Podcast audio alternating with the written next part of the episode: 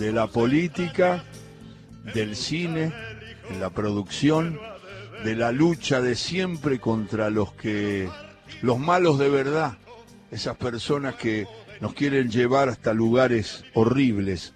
Y es Osvaldo Papaleo. Hola Osvaldo, querido. ¿Cómo va? ¿Qué tal? ¿Cómo andás? Muy bien. Y además ahora me voy ayornando porque soy amigo de Pablo Pérez Iglesias y me dice, pero ¿cómo? ¿Vos, vos podés saber de la vida de Osvaldo? Eh, contá cómo es que uno accede a, eso y va a acceder en junio y, y siempre va a tener tu, tu, historia contada. Contá un poco el proyecto, pero antes de eso, vos conociste a Fabio, ¿no? Obviamente. Yo trabajé, llegué a trabajar con Fabio, hicimos algunos recitales eh, en la época de Alfonsín. No estábamos prohibidos, obviamente, pero estábamos en circunstancias no ideales. Y yo lo conocía a Fabio de siempre, obviamente. Yo, eh, yo conocí también mucho a Carola, yo soy platense, Carola era platense también. Y cuando Fabio eh, entró en pareja con Carola Ida, intimamos más. Fabio vivía ahí cerca de la calle Paraná y Arenales, y entonces estábamos cercanos y nos veíamos. Fabio un gran un enorme personaje eh, de la cultura del peronismo total, un, un, peronista reconocido fervientemente por los humildes. Fabio es el símbolo de los humildes del peronismo, como lo es Evita, mucho más, pero Fabio también lo fue. Fabio es un tipo muy reconocido en los sectores populares del peronismo, un tipo que no entró solo por el libro, sino por su conducta, su forma de ser. Nos encontramos en el exilio, él medio prófugo también en Colombia, estuvimos juntos allá. Yo tengo, tuve mucha relación con él y me acuerdo cuando actuamos acá, hicimos algunos recitales en la calle Corriente, pusimos una foto de, de Fabio que él conservaba, con el número arriba cuando estaba en el reformatorio de Marcos Paz. La publicidad esa era el número como del delincuente arriba de la foto de un Fabio que era un chiquitín, muy jovencito que estaba internado en lo que era el reformatorio de Marcos Paz. Y siempre Fabio mostró esos aspectos de orilla que tenía en su cine y que tenía en su conducta y que a mí eran, eran muy, muy, muy, despertaba mucho afecto. Fabio en algunos casos contó su vida, en otros casos contó sus sueños, todo lo hizo con una gran calidad, un gran artista, que no salió de las escuelas de cine ni de las escuelas de canto, salió de la calle, salió de abajo y fue lo que fue, ¿no? Yo siento mucho lo que pasó, digamos, lo, lo que sufrió Fabio en los últimos tiempos, físicamente sí. por su enfermedad, pero... Uh -huh. Y poco tiempo después, en 2015, falleció también Carola. Eh, claro. Yo tengo relación con, con algunos de la familia de Leonardo, me llamaron para avisarme del fallecimiento de Carola, que fue un gran amor también en la vida de Leonardo y una gran propulsora de las cosas buenas de Fabio. Tenés que ver, es Osvaldo Papaleo que está charlando con nosotros, fana de estudiantes, siempre va a haber un lugar para hablar de eso, porque es fana de estudiantes, pero además con un criterio y con una memoria impresionante. Pero Osvaldo, por ejemplo, es responsable que hayamos disfrutado de esa película que marcó la historia del cine, que es Un lugar en el mundo, Adolfo Aristarain, eso Federico Lupi, Cecilia Roth, eh, ese recuerdo, José Sacristán, que es muy amigo de, Osvaldo, y, siempre recuerdo que tu, tu inquietud por, promocionar, por, por alentar el cine argentino y, y, te debemos esa película que yo califico la película de las buenas personas, que es un lugar en el mundo, ¿no? Sí, sí, claro. Un recuerdo inolvidable. Además se formó un grupete lindo de gente, la pudimos... Pará, pará, Osvaldo, pará, pará un minuto. Menos Rani, que el papel que hace hace de un canalla. y bueno, los actores no hacen papeles que representan su personalidad era Lógico. Hugo Arana Lógico. también. No, no, ya. Uy, qué lindo. Una gran historia de Adolfo Aristarán, un enorme director que, que, ha dado al cine argentino obras importantísimas. hace, mira, hace una semana leí en un diario importante hablar del cine de Aristarán y de los guiones de Adolfo Aristarán, donde siempre puso sobre el tapete la injusticia de las multinacionales, la del poder contra los humildes. Y es verdad, hacer un policial no significa buscar una historia de muerte, significa buscar una historia de vida. Y bueno, todas las películas de Aristarán eh, pintan eh, la lucha de los que a veces tienen que delinquir para sobrevivir, porque la situación de la sociedad, de las multinacionales, y en el caso de un lugar del mundo también está la Tulsácora, la transnacional española que venía a, ocupar el espacio. lo filmamos en San Luis durante ocho semanas, esa película, y recorrió el mundo. Y fue un éxito siempre en todas partes. La pudimos tener por el mundo y siempre con mucho éxito y, además nos dejó una hermandad entre nosotros, con hoy día con Sacristán, recordamos a Lupe, a Arana, recordamos los que no están y nos vemos también con Cecilia, con el Benedetto, con todos los que trabajaron hicieron mucho por eso. ¿no? Es Osvaldo Papaleo. Osvaldo, si te digo eh, infancia, fútbol, estudiantes, ¿qué es lo primero que te aparece? ¿Una, una eh, secuencia familiar con el viejo? Eh, ¿Los amigos jugando en el potrero? ¿Un ídolo? No, no, me, me aparece la cancha del 57 y y mi hermano. Mi hermano era tres años más grande que yo, ya apareció. Y mi hermano Hugo íbamos juntos a la cancha. Era volver, ir a 57 y 1, vivíamos en 7 y 41 Íbamos por la diagonal a la cancha a 1 y, y 57, veíamos el partido, volvíamos. Era comer pizza en Plaza Italia, a la vuelta, era el premio que nos daban éramos, eh, mi hermano tenía 12 años, yo tenía 8, 9, íbamos solos, la cancha no había peligro, y veíamos a, Alberto Infante, a Peregrina, a los grandes de esa época, a, nuestros ídolos, digamos, porque domingo a domingo lo podíamos ver. No había televisión para el fútbol y había una radio que nos, nos transmitía emociones. Y bueno, el fútbol para mí significa la infancia, la juventud y todo lo que nos vincula entre, personas amigas, ¿no? Y después más grande yo pude estar una amistad muy grande con Bilardo, con Subeldía, casualmente con Subeldía estando nosotros en Colombia en el, en el 80, nos pudimos juntar, estaba dirigiendo Atlético Nacional, falleció poco después allá en Colombia. Subeldía un gran tipo, un gran compañero, un tipo de, un ferroviario de Junín, pero inteligente, sensible, cuando yo iba un poco ya después, él ya dirigía San Lorenzo y eso, y yo iba a veces a Puerta de Hierro, nos encontramos ya, día estaba muy curioso de lo que opinaba Perón, de cómo era. Era, era un tipo muy interesante, día muy inteligente, y además con una humildad muy grande. Después con Bilardo también, una relación hermosa que conservo hasta ahora, ¿no? Y Bilardo es es el porteño que nunca fue platense. Siempre digo yo eso, los platenses a veces se enojan. Yo digo, no, ni Subeldía, ni Milagro, ni Madero nunca vivieron en La Plata. Vivir no vivieron. Concentraban, estaban. Y, Milagro es un tipo muy especial del, porteño medio, de San Justo y Boyacá. Sí, sí. Al lado de Gavilán, el pasaje Gavilán. Sí, sí, sí. Donde también la fábrica de muebles. Del viejo. la fábrica al lado de la casa de Pilar en Pasaje ah, se crió eh, Mauro Vial. Claro, claro, claro. Yo conocí muy de muy joven, conectándolo y ya empezaba a hacer periodismo, periodismo deportivo sobre todo, ¿no? Sí, claro. A mí el fútbol me conecta y lo vivo con alegría.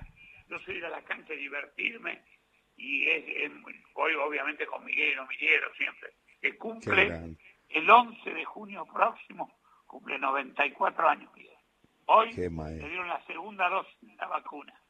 Y con Miguel vamos y la ceremonia no es decir, pasarla bien y después a la salida, claro, ir a la modelo, tomar cerveza, comer, a castigarnos. El fútbol es un hecho de, amistad, de amalgama, es, es un entretenimiento y una diversión. Yo no salgo Osvaldo. nunca a un jugador nuestro, ni, ni adversario. Lo vivo con el humor natural. Es que es un partido de fútbol, nada más. No es la vida. La vida a veces nos colocó en situaciones límites son más dolorosas que el fútbol y entonces hay que entender.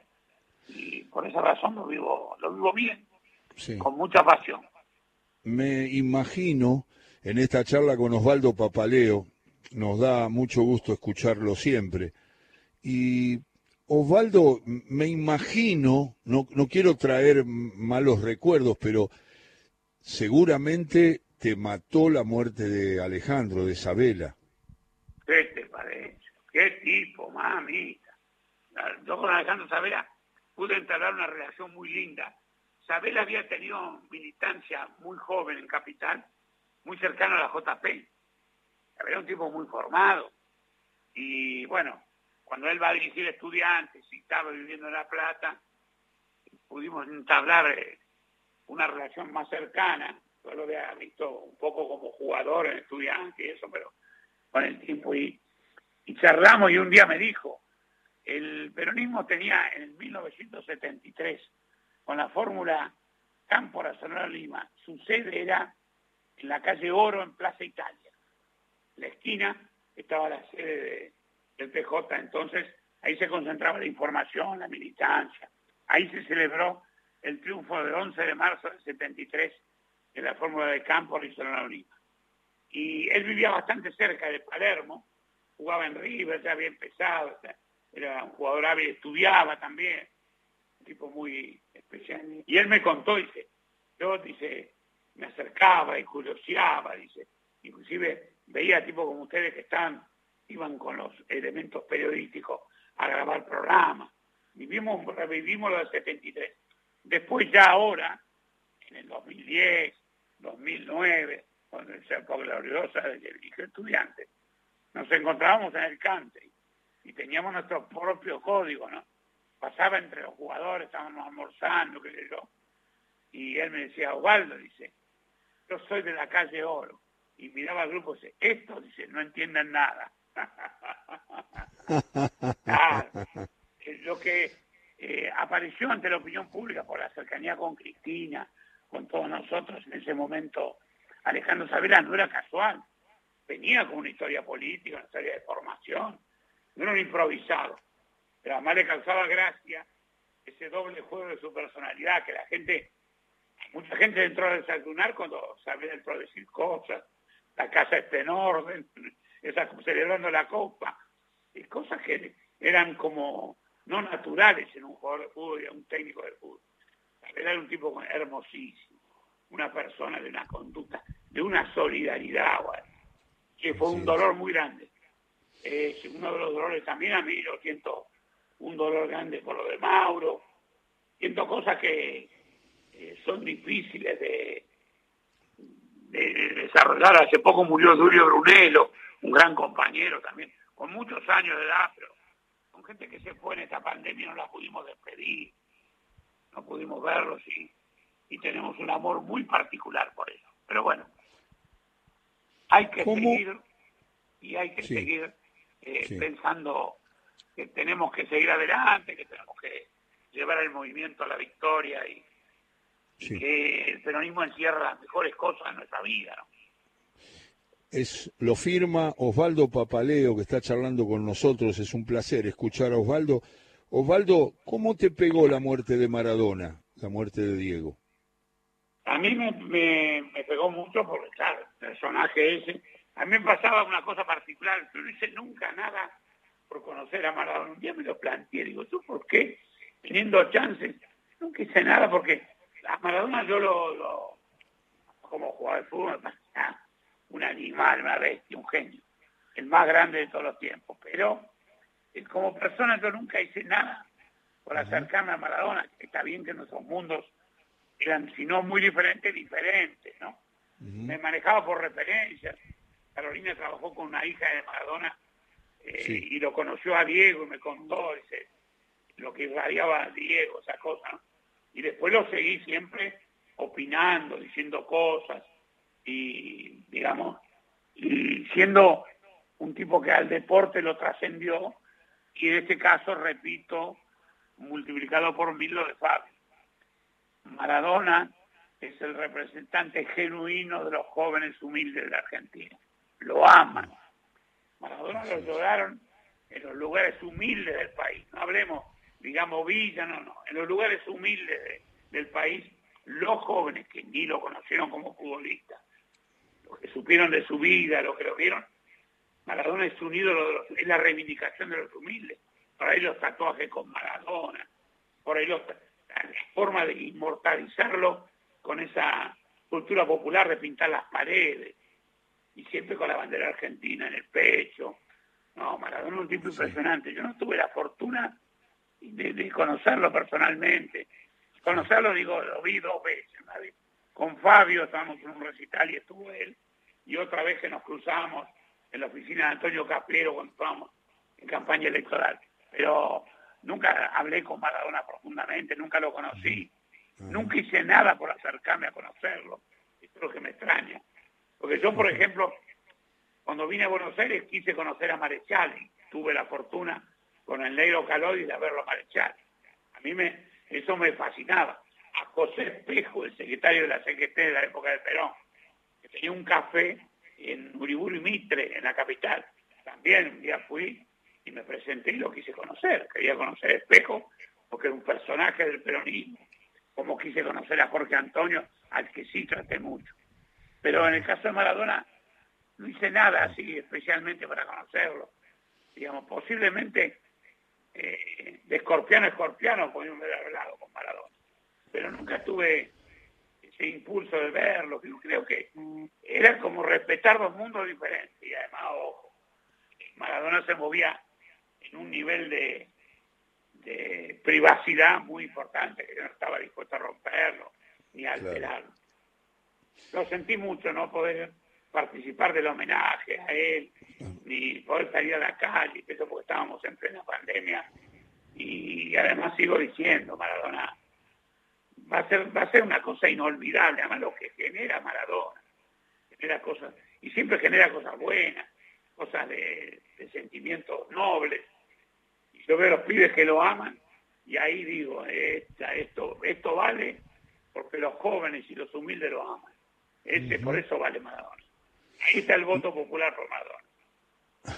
lo, lo firma eh, Osvaldo Papaleo hablando de Diego, de Maradona. Así que te queda como futbolero el más grande jugador que viste o tenés idea de que no habrá un jugador igual.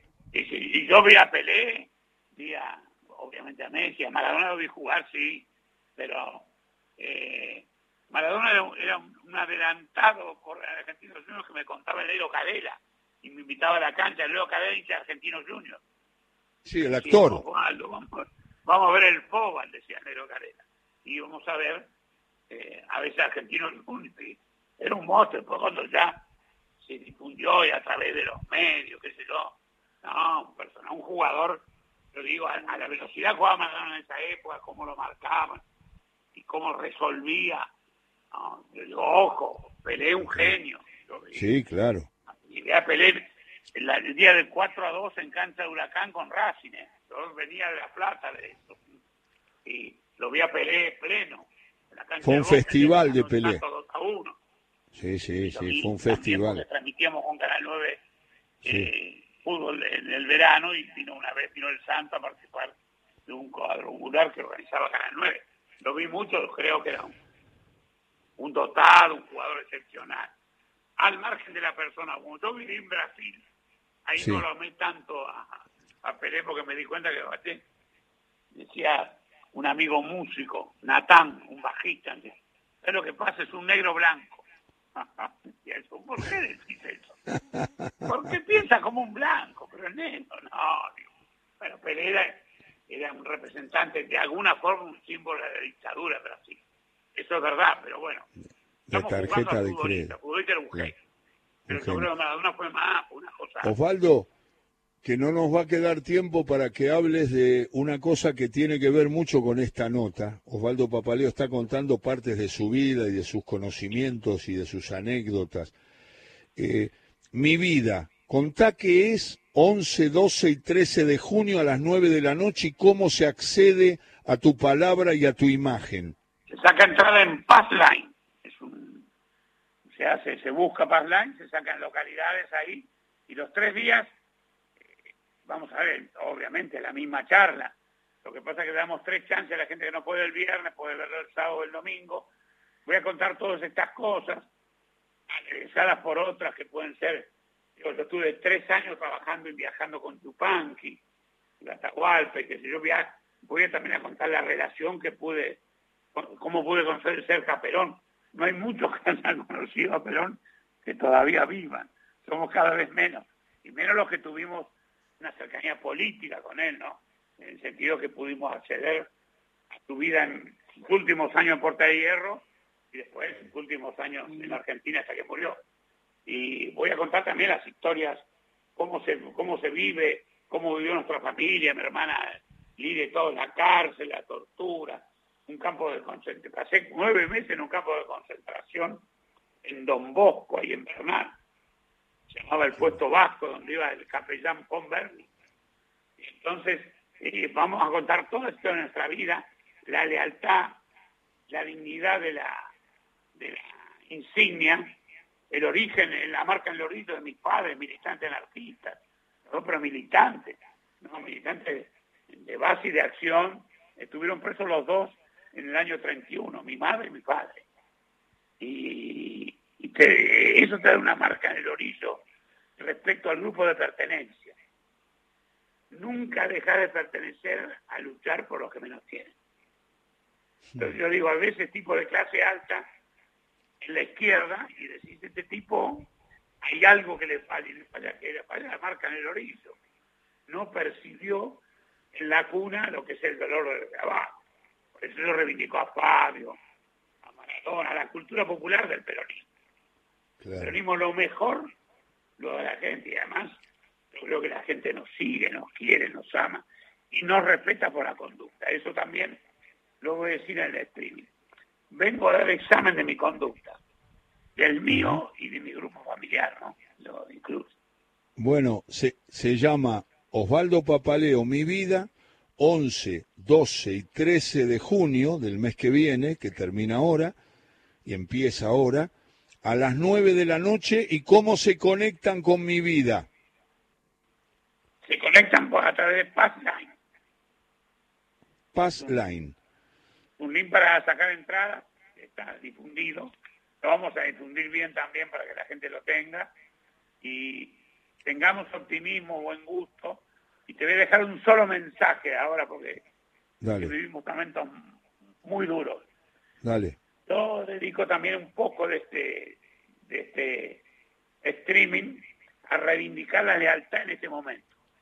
Hoy más que nunca no soy fuego amigo tenemos que dejar de lado nuestras cosas muy especiales, el ego y qué sé yo, y apoyar mucho al gobierno nacional, apoyar mucho al movimiento al frente de todo, hacer la unidad, hacer una unidad amplia, ¿no? de debate y con programas, pero no equivocarnos, por más que salgan algunos a ver por televisión, que estuvieron hasta hace poco en nuestras filas, puedan confundir, yo digo, eh, reivindiquemos esto, reivindiquemos la unidad del movimiento, el enemigo es muy bravo, el enemigo es muy difícil, eh, nos va a llevar, eh, el discutir entre nosotros nos va a llevar, podemos debatir y ponernos de acuerdo y ampliar el espectro. ¿eh? no soy, de, no creo en los guetos políticos, llevan, poco destino tiene el gueto político. Algunos ejemplos son nuestros. Y había un tipo amplio que era Perón.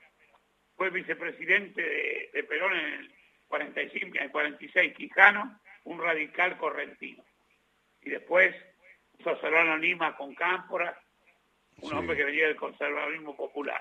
Perón fue un amplio. Invitemos a Perón y hagamos un frente de amplio, un frente amplio en Uruguay, un frente de todos, con bastante amplitud, con muchas ideas. Un gran abrazo, Apo. Gracias, querido Osvaldo. Y tengo un enorme recuerdo de tu viejo que un día vamos a hablar de él solamente, pero lo ¿Cómo no? ¿Cómo no? ¿Cómo no? De papi, que es un gran olvidado. ¿Pero cómo? un, un veloz, gran olvidado. pero un tipo, mami, un gran productor, un, gran- un personaje.